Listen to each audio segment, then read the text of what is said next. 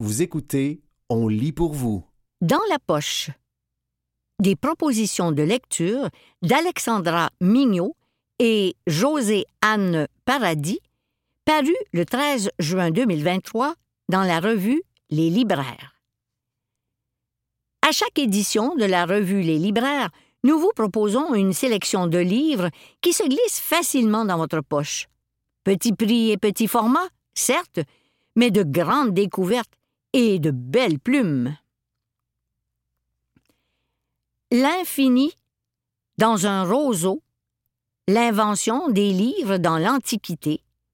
Irène Vallejo, le livre de poche. L'humanité serait disposée à être enivrée, transportée, épatée par les histoires. Voilà ce qu'avance la philologue espagnole Irène Vallejo dans cette mosaïque d'épisodes historiques narrés avec le talent d'une conteuse inégalée qui s'écarte de la chronologie pour laisser se déployer le fil rouge de son récit. Elle nous entraîne de l'Antiquité à la mégalomanie de Marc-Antoine, qui a offert à Cléopâtre, pour conquérir son cœur, plus de 200 000 rouleaux de papyrus. Puis, dans des histoires de censure, saugrenues ou non. Dans celle des premiers alphabets. Aussi, dans l'élaboration des bibliothèques, où on lisait jadis à voix haute, l'inverse étant louche, dans l'évolution des idées, dans l'histoire de la lecture, en tant que telle, et dans ce qu'elle peut changer chez les individus. Étayé d'anecdotes personnelles, tout à fait à propos, et finement relaté, ce livre sur les livres est d'une immense richesse. Paris-Briançon. Philippe Besson, Pocket. Le romanesque huis clos que propose l'auteur, rompu au développement psychologique et à la mise en mots des sentiments, se déroule dans un train, entre la gare de Paris, où montent des personnages, de tous âges et de tous milieux, et la ville de Briançon, petite commune à flanc de montagne. Il offre ainsi des instants suspendus, volés au quotidien des dix personnages auxquels il s'attarde, le temps d'un trajet de nuit serpentant entre les paysages naturels, sinueux et vallonnés. Avec ce roman choral, qui fait les bonnes grâces au hasard de la vie, Besson s'écarte de sa bibliographie et amorce un tournant vers un roman à suspense, bien que tout à fait à sa place en étant classé dans la littérature blanche. C'est que, dès la seconde page, il annonce à ses lecteurs que parmi les passagers, certains seront morts au lever du jour. L'incendiaire de Sudbury. Chloé la duchesse, héliotrope. Après avoir fui une relation toxique à Montréal, Emmanuel se retrouve à Sudbury, où, en plus de se terrer, elle accumule les plans foireux et les lendemains de veille entre deux contrats de design web. Lorsqu'elle réalise que son ex-amant, César, qui avait subitement cessé de la voir huit mois plus tôt et dont l'agenda vient de ressurgir, est peut-être disparu, elle entreprend d'éclaircir cette histoire. Pendant ses recherches, elle fait des découvertes surprenantes en lien avec une étude clinique de la femme de César. D'autres disparitions pourraient-elles être liées à cette affaire? Auréolé d'une atmosphère mystérieuse, ce roman noir met en scène une faune bigarrée, des marginaux, des laissés pour compte et des magouilleurs. Même si Manu est plutôt un petit poisson parmi les gros, elle n'est pas non plus blanche comme neige. Ligne brisée. Caterina Vermette, Québec-Amérique. Gagnant du combat des livres en 2018, ce livre puissant et malheureusement criant d'actualité dépeint l'injustice, le racisme systémique et la violence faite aux femmes autochtones mais illustre également la résilience, la solidarité et la force de celle-ci. Ligne brisée raconte l'histoire d'une jeune métisse âgée de 13 ans, victime d'une violente agression. Ce drame horrible entraînera des répercussions dans toute la communauté du quartier North End de Winnipeg, allant de sa famille à ses amis, qui se relaient à son chevet, en passant par les policiers chargés de l'enquête. Dans ce roman polyphonique, les voix des femmes résonnent, s'élèvent, se font écho et se révoltent ensemble. Aller aux fraises. Éric Plamondon, Le Cartanier. Avec une délicate nostalgie, Éric Plamondon s'attarde sur les années phares où l'adolescence laisse place à une certaine maturité, cette période dont on ignore l'aspect éphémère au moment où on la vit, si excité de goûter à la liberté. Il nous entraîne dans sa ruralité, entre Donnacona et Thetford Mines, nous ramène à sa première blonde, à son bal, à ses soirées beaucoup trop arrosées.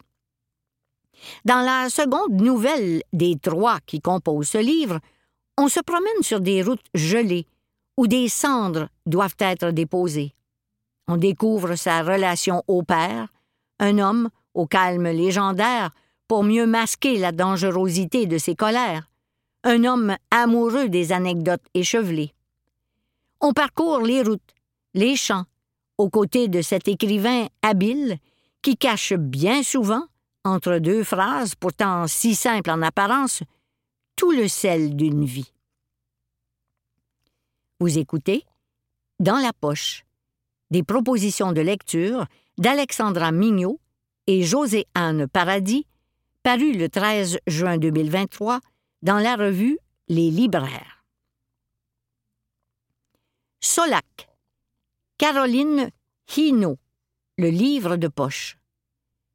Dans ce premier roman dont l'écriture, tendue comme un arc et au vocabulaire qui frappe, est épatante, on plonge dans le froid d'une presqu'île au nord du cercle polaire où deux militaires et un scientifique cohabitent tant bien que mal.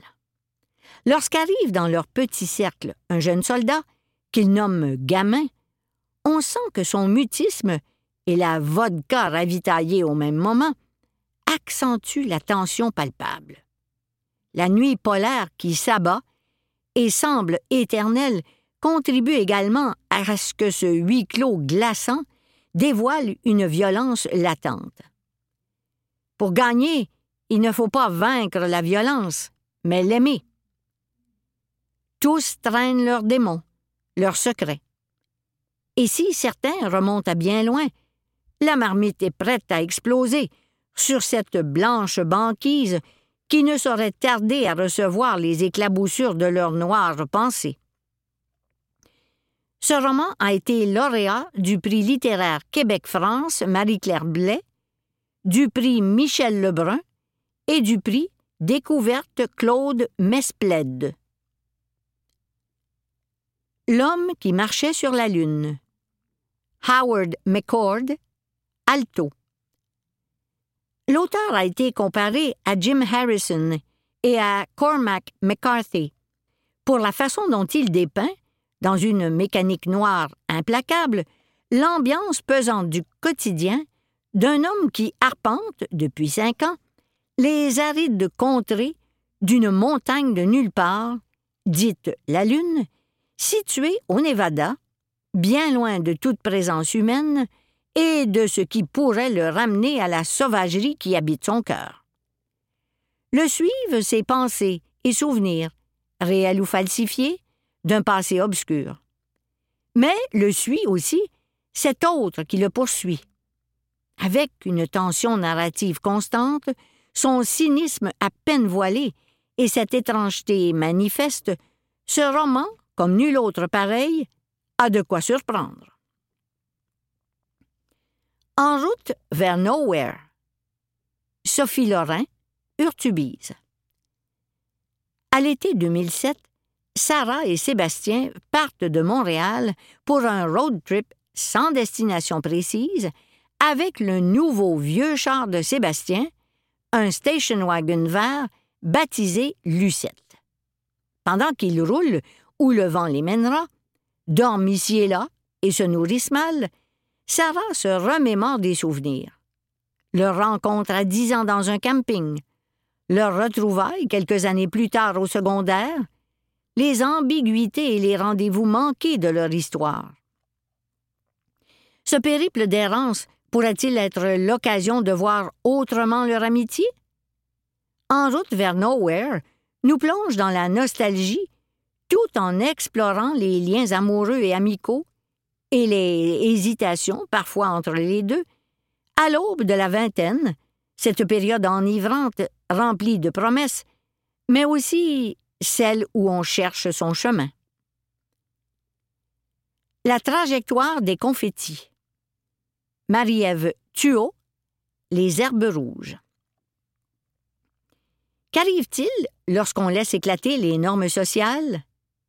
Lauréate du prix des libraires 2020, Marie-Ève a été en lice également pour les prix français qui sont le Flore, le prix du meilleur roman Point et le Médicis, avec ce roman choral qui interroge la forme bigarrée des relations amoureuses et sexuelles. Multipliant les personnages, barman qui fait vœu de chasteté, adolescent amoureux de sa tante, pasteur au goût littéraire hors norme, etc. Les époques et, incidemment, les points de vue. Ce roman à l'architecture époustouflante a ceci de particulier qu'il sait instiguer un suspense certain dans une immense fresque pleine de mystères dévoilés petit à petit. On y aborde avec une adresse flamboyante cette fine limite entre le tabou et l'envie, entre la norme et l'inhabituel.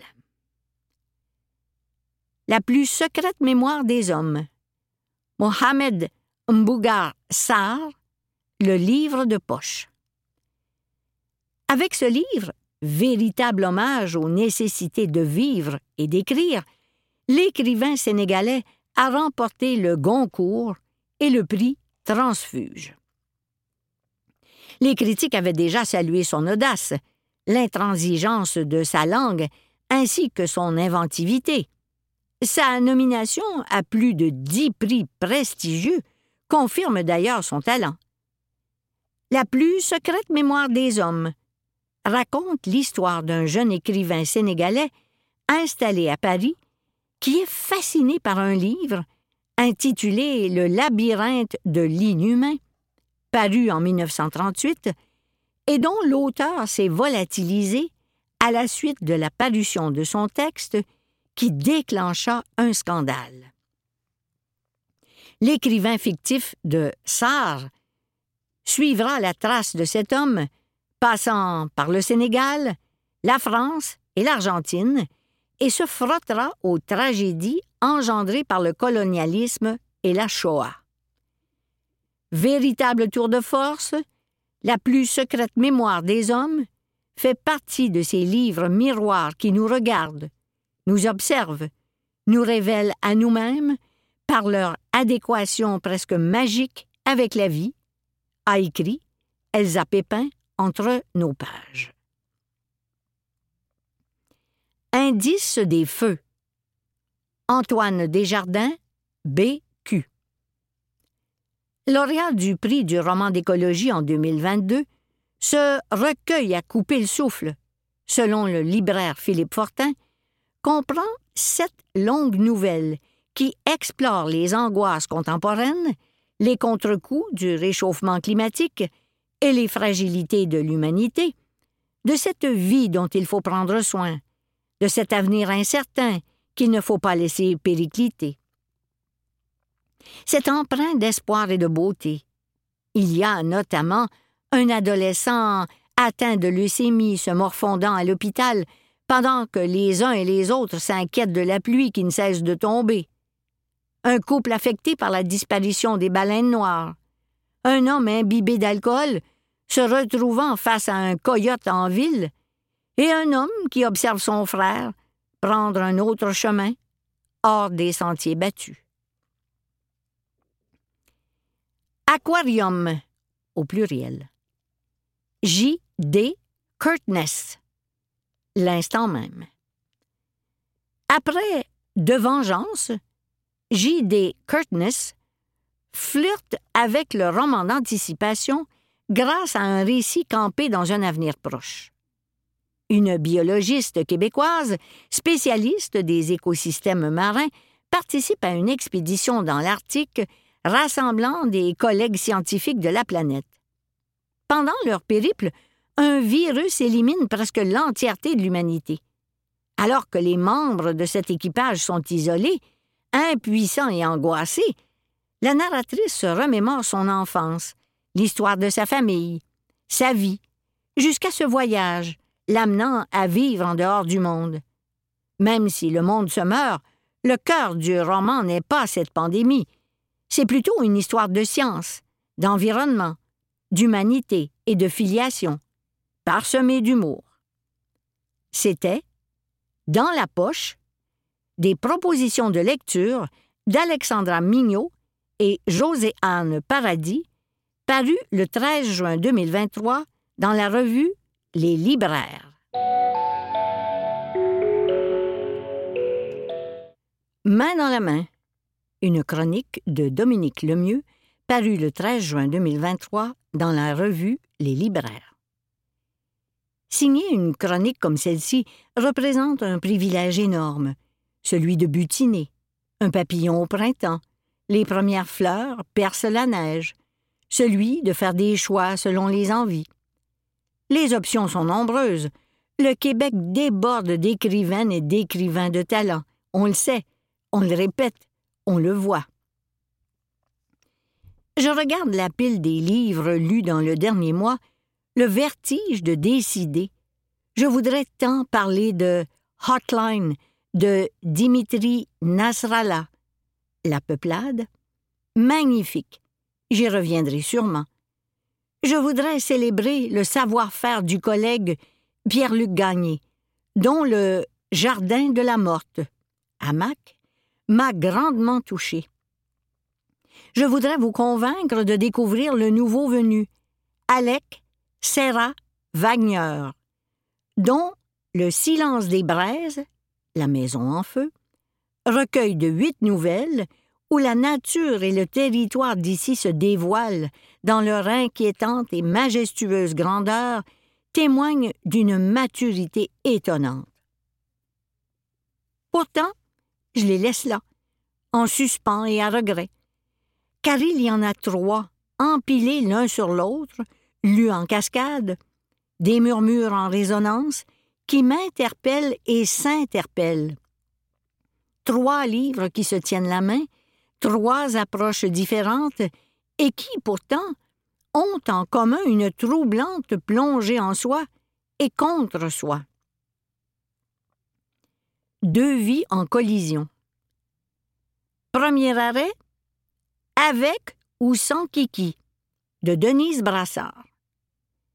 L'automne dernier, j'avais croisé Robert Lévesque dans une soirée. Un hasard. On célébrait l'inclassable Marie-André Lamontagne qui recevait une distinction méritée. Une soirée, les voix se mélangent, les discussions en liberté, grandes, et la littérature s'invite, bien sûr, la littérature et toutes les portes qu'elle ouvre. Robert Lévesque, tout à coup, s'exclame devant ce livre à paraître, jetant l'oreille. Denise Brassard, il y a de ces élans d'enthousiasme qui méritent l'attention. Lorsque j'ai vu surgir ce livre bleu, je n'ai pas hésité, j'ai plongé. Une Montréalaise quadragénaire s'installe un temps à Paris avec l'objectif d'écrire un roman consacré à Kiki de Montparnasse. Entre les recherches et l'écriture, la narratrice erre dans la ville, en attente d'un mouvement qui ne vient pas, prisonnière d'un marasme qui la fige souvent. Tout devient prétexte à faire le bilan de sa vie. Amour compliqué, désirs inassouvis, espoirs éteints. Le roman alterne donc entre les soupirs d'une vie et le regard oblique jeté sur la grande Kiki, la débrouillarde, la sensible. On revisite le parcours de l'artiste, l'enfance difficile, l'abandon du père, la froideur de la mère, la pauvreté, la violence, la femme qui cherche sa place et la trouve dans cette faune de Montparnasse, les lieux mythiques et les personnages plus grands que nature. Oui, les succès et les plaisirs, mais aussi les désenchantements, les abus, la dépendance, l'isolement. Cette Kiki, symbole de liberté et du pouvoir de la métamorphose, confronte la narratrice, des portes ouvertes sur une existence à repenser. Un livre réussi, quête dans la quête, revisiter l'autre, mais en profiter pour s'attarder à soi, vie en collision et en communion. Habiter les frontières. Le lendemain, détour en librairie. Les vitrines invitantes, les suggestions de libraires, les tables de nouveautés. Sur l'une d'elles, un petit format me dévisage. Marie d'Arsigny. Encore. Marie d'Arsigny se moque des formes et des pratiques. L'autofiction, la poésie, l'essai, les performances sur scène, peu importe. Elle fore un tunnel dans le roc, perce des montagnes et ne craint pas de brouiller davantage ce qui apparaît déjà troublé. Ici, elle s'engage dans un conte de toxicomanie tranquille, fragments et autres collages, avec la vérité, la sienne, loin de revendiquer, loin de culpabiliser, loin de statuer, juste raconter, juste réfléchir, juste creuser encore, encore, le roc, la montagne. L'autrice se frotte à ses dépendances. Substances, bouteilles, canettes, sachets, comprimés. À ces moments du quotidien habité par les doutes, les dénis, les tensions, des souvenirs comme des éclairs. Ces moments où elle est prête à tout pour vivre au-delà de ses limites. Darsigny habite les zones frontières. L'addiction assumée sans être célébrée, l'apaisement, l'engourdissement. Elle annihile les discours dominants qui ne se tournent que vers une réhabilitation rédemptrice, une sobriété qui peut arriver, certes, mais pas toujours. J'ai été happé par ce regard piquant, plein de déchirements, de questionnements, de fatigue. Marie d'Arsigny agit en résistante, une lutte pour se défaire de ses hontes, de nos hontes, pour ébranler les raccourcis que doivent supporter tant de gens vivant une situation de dépendance, pour déboulonner ce qui n'a plus à tenir debout. Un abri en flammes. Autre journée, fin mars, crochet à la Maison de la littérature, le milieu littéraire de Québec y est rassemblé pour la remise des prix littéraires de la ville de Québec. Le premier prix, Anne Guilbeault, sur ma pile à lire, un autre et un suivant, on arrive au prix de la poésie Jean-Noël Pontbriand, décerné cette année à Virginie Chaloux-Gendron. Elle monte sur scène, son émotion, ses mots, je ne suis sortie de cette cérémonie qu'avec l'idée d'aller cueillir son recueil, La fabrique du noir, en librairie, ce que j'ai fait le jour même. J'en ai terminé la lecture au début de la nuit. Sommeil agité. La poète suit son ombre, un temps suspendu, regard sur une relation marquée par la violence conjugale, la sournoise, l'intolérable, un monde en effritement, un abri en flammes, un trou noir. Il est impossible de ne pas frémir devant l'horreur, les souffrances vécues en solitaire, et cet enfant au milieu de tout cela, cet enfant qu'elle aime tant. Il fallait parler, il fallait raconter, il fallait revivre, il fallait respirer. Et la poésie, ce recueil vif et nécessaire, comme possible. Trois livres, main dans la main, je le disais, et d'autres mains à saisir, nombreuses, notamment ce Mise en forme de Michaela Nicole, que je conclus ces jours-ci. Trois livres, et vous, et nous à leur côté. C'était Main dans la main.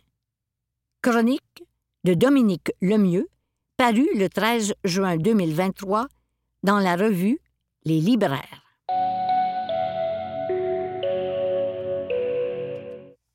Découvrez notre robot lecteur.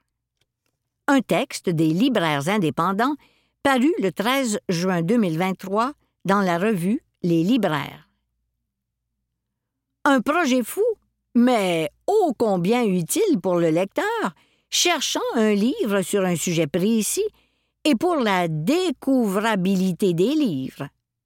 Le projet TAMI, T-A-M-I-S, en collaboration avec la coopérative des librairies indépendantes du Québec, a créé rien de moins qu'un robot lecteur capable de fouiller le contenu des livres d'ici pour en identifier des mots clés.